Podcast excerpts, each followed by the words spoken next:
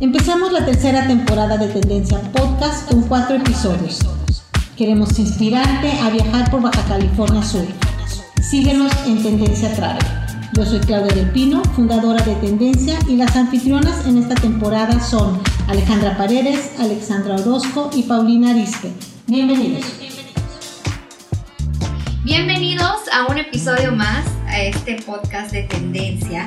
Eh, con nosotros tenemos un invitado muy especial. La verdad es que nos estábamos esperando esta plática desde hace mucho tiempo y creemos que no nos va a dar eh, el tiempo y tendremos que tenerlo de nuevo eh, en estos micrófonos. Pero bueno, con nosotros está un sudcalifornio de corazón, también de nacimiento, orgullosamente sanluqueño es Gustavo de la Peña, historiador de profesión y escritor por pasión. Bienvenido. Bienvenido, Gustavo. Muchas gracias por la invitación. Platícanos un poquito, porque ¿cómo nace tu pasión por la historia? Para los que no te ven, eres muy joven. Sí. Bueno, tengo 25 años. 25 años, tengo 26, estamos bien. No es tanta la edad, ¿verdad? Siempre ha sido historia. Sí, siempre ha sido historia. O sea, fui el niño así de que quería ser arqueólogo, que quería hallar dinosaurios y pirámides y medio me traumé con la película de la momia, la, película antigua, no la de Tom Cruise, y con la de Indiana Jones, entonces sí, siempre fue, fue, historia, historia, historia. Y también pues se debe a la familia, de que me tocó de muy niño pues escuchar historias familiares, estar en las pláticas. Tuve la suerte de conocer a tres bisabuelos, a tres de mis bisabuelos. Conocí a hermanos de mis bisabuelos de más de 100 años, me tocó conocer. Entonces, a mis cuatro abuelos todavía los tengo. Entonces, eso fue una suerte de que tener pues las historias de ellos, el que ellos estuvieran pues contando sus recuerdos. Muy bien. Oye, pero a ver, tienes que decirnos cuáles fueron las ideas para que tú empezaras a escribir tus libros. ¿A qué edad escribes el primer libro? Ajá. Eso es bien interesante. ¿ah? yo, yo, no puedo escribir muchas cosas, entonces se corta la inspiración enseguida, pero quiero que me digas cómo empezaron las ideas. El primer libro yo tenía 15 años cuando yo lo empecé a hacer. A escribir. Tardó mucho, tardó un tiempo pues en salir porque fue de que de estarle agregando material. Me tocó, lo llevé como a los 16 años a la editorial entonces en la editorial me dijeron, está muy simple. Y sí, era un, manuscrito como de 60 páginas, muy pequeño. Entonces eh, tuve que meterle más material, investigar más cosas, meterle más fotografías. Lo rechazaron otra vez, le volví a meter más material y pues llegó el libro a tener 300 páginas, tenía más de 200 fotografías.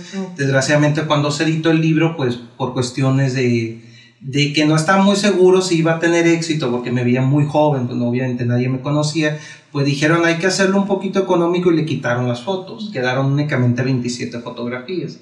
Pero en el libro original y que yo espero en un futuro muy cercano ya sacarlo bien el, el libro, pues hay mapas, hay fotos de personas, de, personas ilustres, hay dibujos grabados, entonces hay todo una, viene por ejemplo la la que se cree la primera fotografía que se tomó aquí en Cabo San Lucas y en el norte de México, al parecer. El primer libro fue Añorando al Cabo San Lucas que yo conocí. No, Las Memorias del Vigía. las Memorias del Vigía fue el primer libro. Sí, Las Memorias del Vigía fue el primer libro, que primero, eh, también eso fue un punto, el, el título, porque los también la editorial acababa de publicar un libro que se llama Memorias de un pescador. Entonces me dijeron, cámbiale de nombre porque si no se van a confundir. Y se iba a llamar eh, Historia General de Cabo San Lucas, porque hay un libro que se llama Historia General de, de, Nueva España. Entonces yo dije, pues le pongo con ese libro. Y lo bueno fue que ahí pues hubo cambio ahí de administración en, la editorial, cambiaron de director y el director me dijo, pues ese es tu título original, hay que dejarlo. Y sí, pegó muy bien el, eh, el libro hay gente que se acuerda mucho del, del, nombre de las memorias del vigía y por la portada.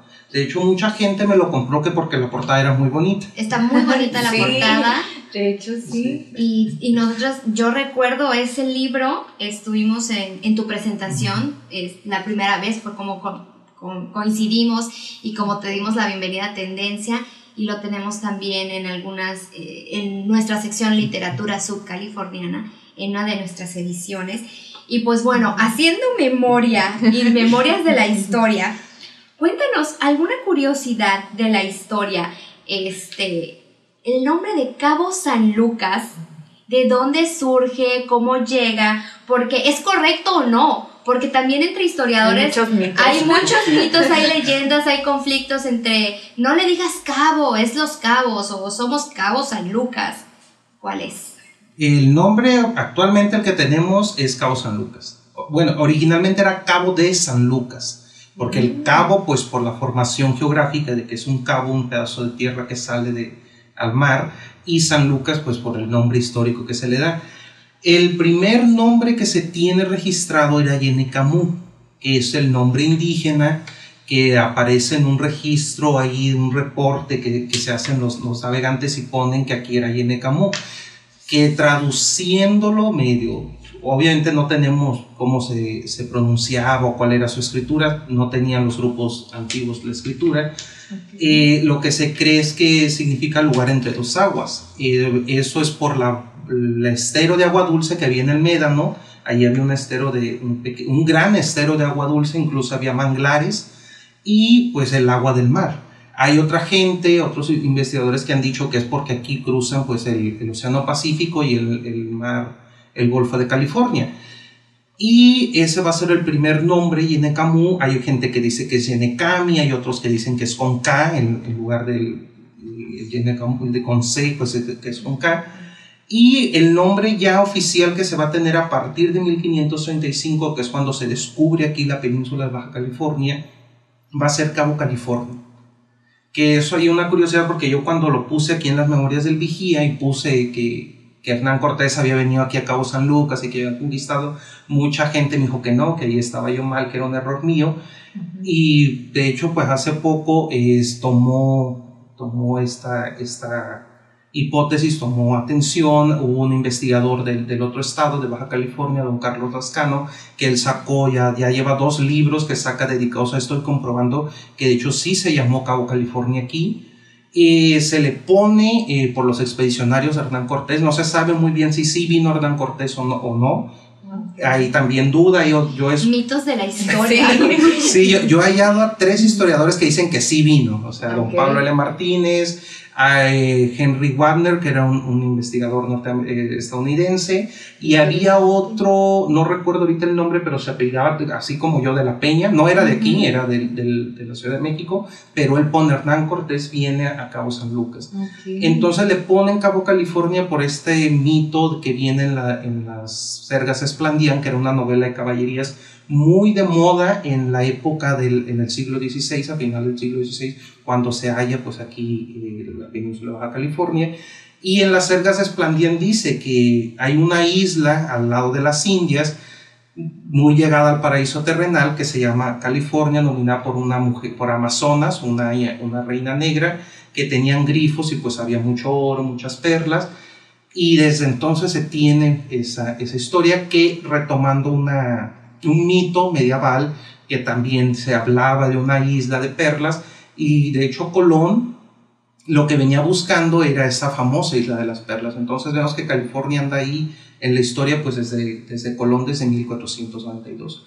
De Cabo California eh, se brinca a 1541, que es cuando llega Francisco de Bolaños, que él era un piloto español, y él le pone, y lo mandan a él en una expedición, precisamente Hernán Cortés lo manda ya, de las últimas expediciones que él ya manda antes de que de regresar a España y morir. Y él comienza a bautizar así muchos sitios, muchos nombres. Llega aquí a Cabo San Lucas un 18 de octubre, que en el calendario católico es el día de San Lucas, de San Lucas Evangelistas, y pues le ponen Cabo de San Lucas. Y desde entonces ya se nos queda así el nombre de, de Cabo de San Lucas. Hay gente que hace la barbaridad de que dice nada más Cabo o Cabo San Lucas, me ha tocado a mí. O cabos. Que, sí, o cabos. De hecho, hay un, una automotriz por ahí en San José que únicamente dice Cabos. Entonces, eso está mal porque para empezar, eh, Cabo es Ciudad del Cabo en Sudáfrica. Es, ahí sí se llama Cabo. Aquí nos llamamos Cabo San Lucas. Tengo que confesar, la verdad, en, una, en una tienda de souvenirs, que no voy a decir el nombre, me encontré una taza preciosa. Ustedes sabrán, soy fan de las tazas, sí, colecciono las tazas. Y me encantó, pero decía Cabo. Dije, no, si alguien llega a enterarse que tengo una taza que dice cabo, me va a correr. Sobre todo mis compañeros que son historiadores, ¿no? Este, no, por el respeto dije, no, no puedo comprar esto, que esté muy bonita. Y tenemos que agradecer, ahora que lo estoy pensando, a García Rodríguez de Montalvo, autor de la mítica Las Sergas de Esplandián, esta novela de caballería, porque nos puso, bueno, no sé si decir si nos puso en el mapa, pero creo que impulsó el, este mito, esta tierra de leyendas y, y lugares históricos. Cuéntanos, ¿cuáles son, a tu punto de vista, estos sitios importantes en Cabo San Lucas que la gente que vive aquí y la gente que visita no se pueden perder? Principalmente el arco, que es lo que nos ha hecho famoso a todo, en todo el mundo. Yo creo que casi toda la gente ve el, ve el arco de aquí de Cabo San Lucas, una foto y sin saberlo, pues ya, ya sabe que es Baja California o México, perdido. Eh, viene en el en el turista mundial que se hizo en México, ahí se inicia precisamente pues en la casilla donde viene el arco de de San Lucas. Entonces, conocer el arco y todo el paseo que hay donde hay las piedras estas tan famosas que cada una tiene su nombre, está la Cueva del Pirata, la Playa del Amor, entonces hay muchos sitios así, la, la Ventana, el Cerro El Vigía y las Cascadas de Arena, que es una de las maravillas que tenemos aquí en, en Baja California, aquí en México, muy particular esa, ese movimiento ahí natural que hay. Otro lugar que no hay que perder sin más los locales, porque muchos locales que están aquí, viven aquí, tienen años y no han ido al Museo de Historia Natural.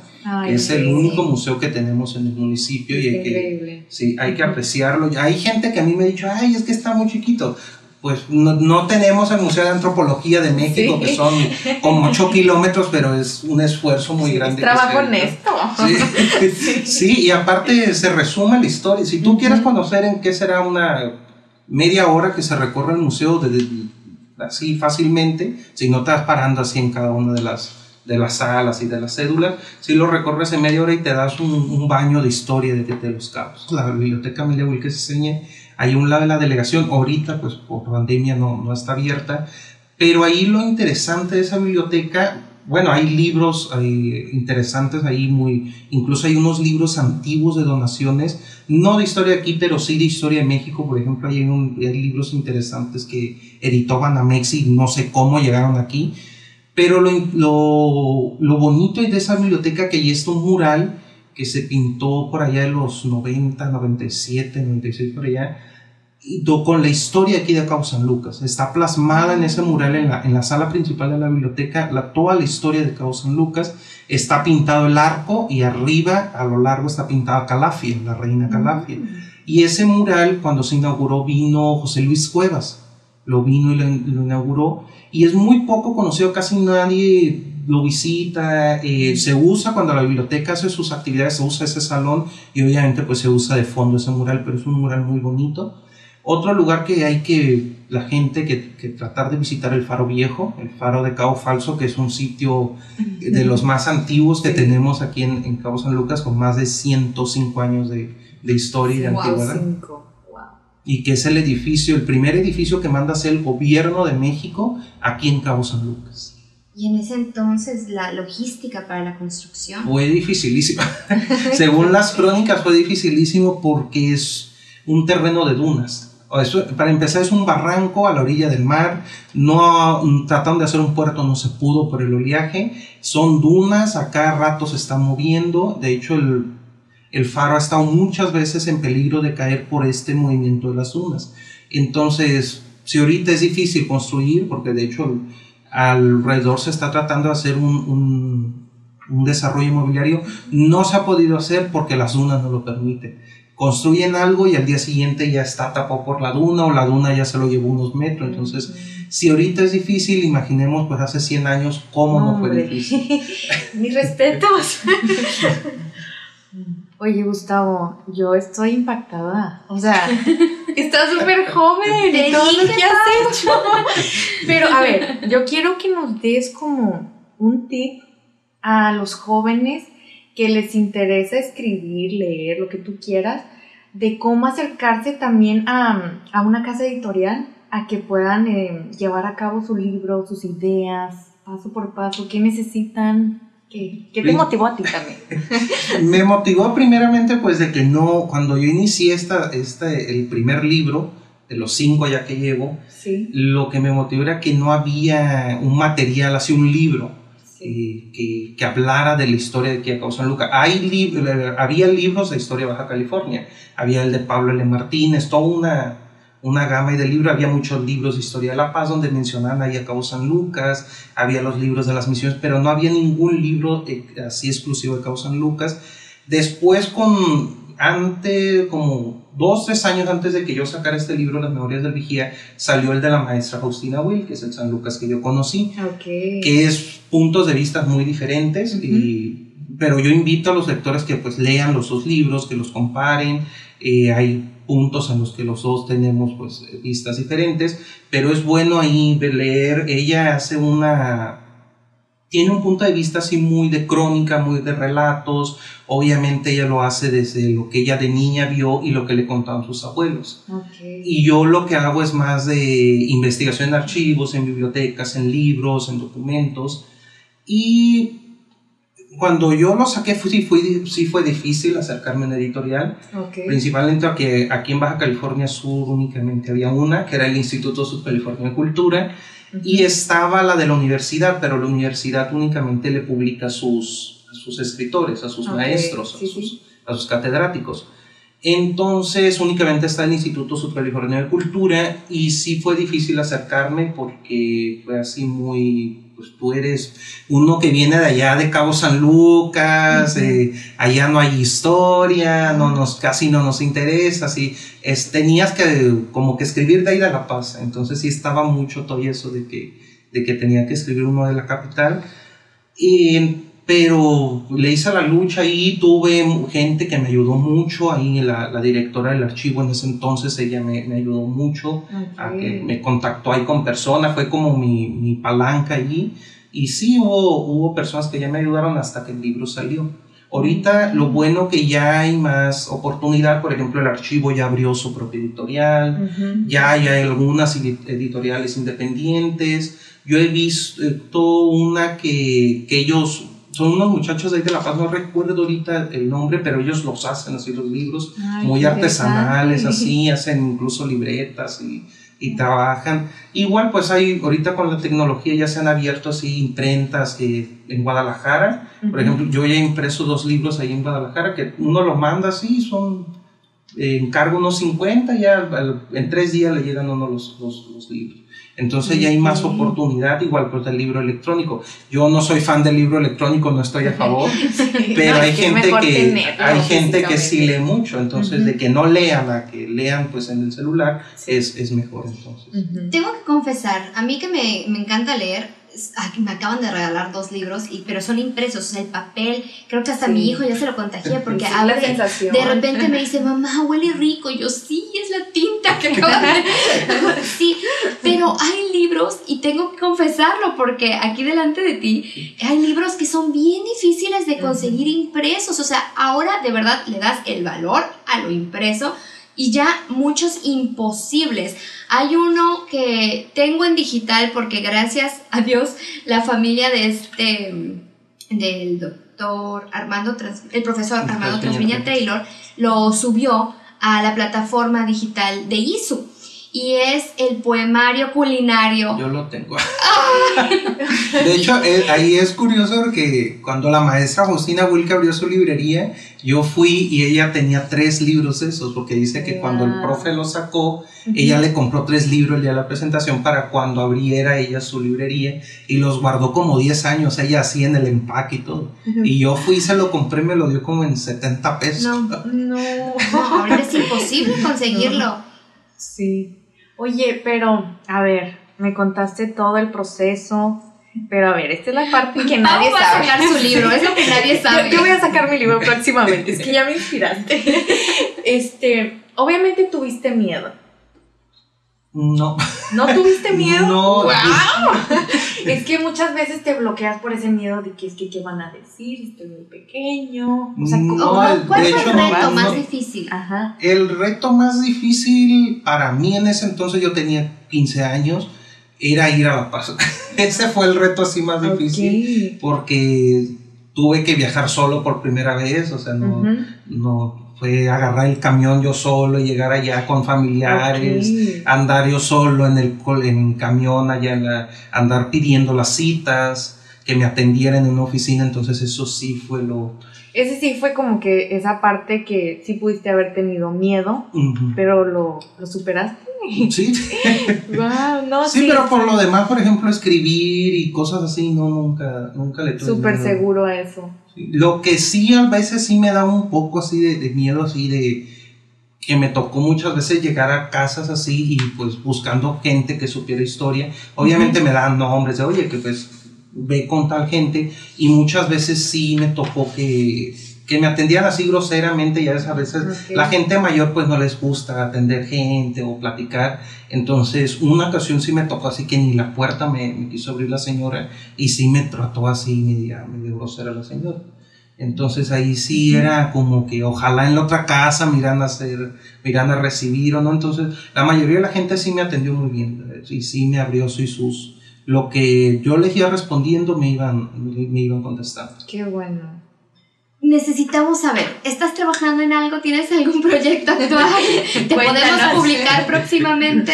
Sí, estoy trabajando en un... El primer así trabajo que estoy haciendo, ese sí, no, no, puedo decir porque es para un concurso. Ah, Pero el que sí, el que todavía, que ya tengo como dos años trabajando en él y que espero, si no es en este año, para el próximo ya tenerlo listo, que es la corrección y revisión de las memorias del vigía porque terminando este libro, Las Memorias del Vigía, que salió en 2020, se publicó, el, se presentó el 2 de octubre de, 2020, un viernes, me acuerdo.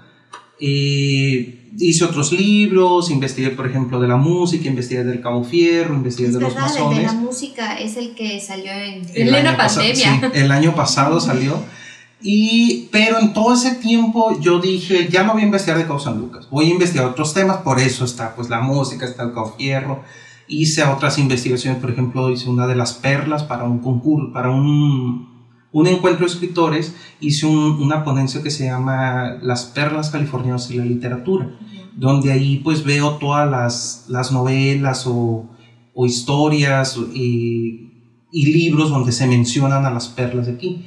Pero todo ese tiempo que te digo, dije yo ya no voy a hacer de Cabo San Luca, ya no voy a, ya no voy a, ya lo voy a dejar, sí.